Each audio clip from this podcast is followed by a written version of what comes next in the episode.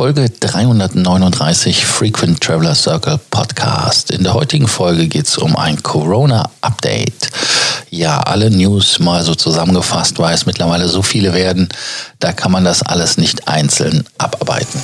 Welcome to the Frequent Traveler Circle Podcast. Always travel better. Put your seat into an upright position and fasten your seatbelt as your pilots Lars and Johannes are going to fly you through the world of miles, points, and status. Corona Update 1. Dann gehen wir mal auf die News der letzten Woche so ein bisschen ein. Und äh, eine News zum Beispiel ist, Air Mauritius kann Rechnungen nicht mehr bezahlen. Die National Airline des Inselstaates hat da ein Problem. Ja, da ist natürlich die Zukunft ungewiss. Bei anderen Flugzeugen oder Fluggesellschaften ist die Zukunft auch ungewiss. Das sieht man ja zum Beispiel bei Virgin Australia, die von eingekesselten Fahrzeugen, nein, von Fahrzeugen eingekesselt werden. Es sind so viele News, da wird man ganz aufgeregt. Also auf jeden Fall eingekesselt äh, wurden, damit sie nicht mehr Flugzeug abhauen können und die Rechnung am Flughafen zum Beispiel bezahlen. Dann gibt es, gab es noch einen Rekordflug. Egypt Air ist in der Corona-Krise ein, eine Strecke, ja, ein, ein Langstrecke geflogen, die sonst auch nicht fliegen. Die sind mit einer 787 Dreamliner von Sydney nach Kairo. Und ähm, es handelt sich um einen einmaligen Charterflug, um Passagiere wieder zurückzuholen. Auch ähm, Eurowings hat wieder einen Start. Die Eurowings fliegt seit Donnerstag wieder ab Stuttgart nach erfolgreich abgeschlossenen Arbeiten an der Landebahn. Die ist ja saniert worden. Das war auch alles geplant ist der Flug EW 2002 nach Berlin-Tegel als erstes aus Stuttgart von der neuen Lande- und Startbahn losgegangen. Die Piste war vom 6. April bis zum 22. April äh, gesperrt, war also kein Passagierbetrieb möglich.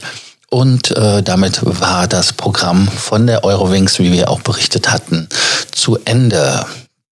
Dann nochmal eine Zahl vom Golf, damit ihr mal so einen Überblick bekommt. Die Airlines der Vereinten Arabischen Emirate, also Emirates und ähm, Etihad, haben 31 Millionen Fluggäste verloren.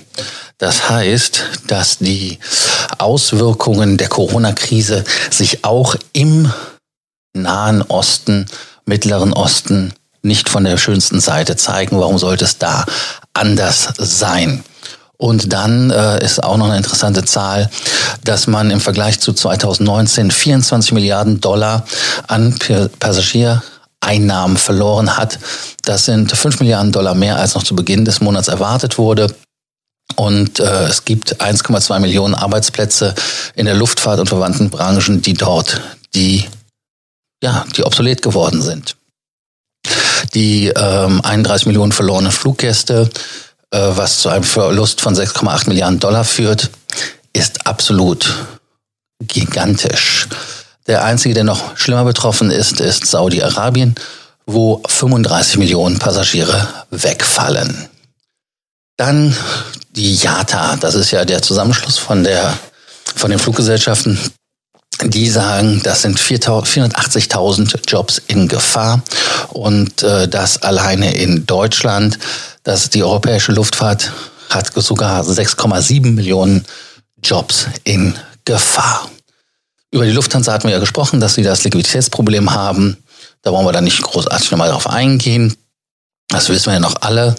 EasyJet hat den Flugplan für Ostern 2021 freigeschaltet. Wer also mutig ist und buchen möchte, kann vom 28. März bis zum 18. April Flüge buchen, also in dem Reisezeitraum. Und da kann man einfach mal schauen ja, 1,2 Milliarden Passagiere weltweit weniger bis September 2020. Das ist die Zahl, die die IATA hier wieder sagt. Ähm, das heißt also, dass man 160 bis 235 Milliarden Dollar weniger Einnahmen hat, allein im Zeitraum Januar bis September. Heißt also, dass man da richtig Umsatzeinbußen hat. Europa und der asiatisch-pazifische Raum werden am stärksten von den Umsatzeinbußen, aber auch von den Kapazitätseinbußen betroffen, gefolgt von Nordamerika. Ja, das ist doch absolut krass, was da passiert. Aber auf der anderen Seite sieht man zum Beispiel Qatar Airways, die die Managerlöhne um 50 Prozent reduzieren, um da auch einfach mal zu zeigen, dass man solidarisch ist. Sehr gute Geschichte. Aber Experten sehen auch in den Airline-Pleiten nicht nur eine Reduzierung der Kapazität, sondern auch die Möglichkeit von neuen Fluggesellschaften, die gegründet werden können. Heißt also ganz einfach, dass da eventuell dann ein neuer Markt beginnt und aufgemacht werden kann. Schauen wir mal, ob es neue Fluggesellschaften gibt, nachdem ja einige ja, in der Versenkung vielleicht verschwinden werden. Air France ist es nicht.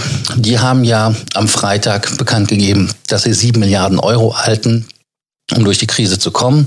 Und ähm, dann haben sie noch ein Darlehen, also das ist ein Darlehen von vier Milliarden Euro und äh, sechs Banken gewähren ihnen da noch mal ein bisschen zusätzliches Geld und der Staat gibt drei Milliarden. Also das ist die Geschichte. Und dann wartet man noch, äh, wie die Niederlande helfen. Aber abwarten. Eine letzte Meldung, eine gute Meldung von Emirates. Emirates hat die Kapazität des Callcenters oder des Centers, die diese, ja, nennen wir es einfach mal, ähm, Rückerstattung bearbeitet, haben sie verstärkt, haben umstrukturiert, haben da mehr Leute reingesetzt und vor der Pandemie bearbeitete man 35.000 Erstattungsanträge in einem Monat. Nun hat man 150.000 pro Monat. Und man will den Rückstand bis Anfang August aufholen. Also eine gute Nachricht. Was war eure Nachricht der Woche? Was denkt ihr? Was ist noch interessant? Lasst es uns wissen.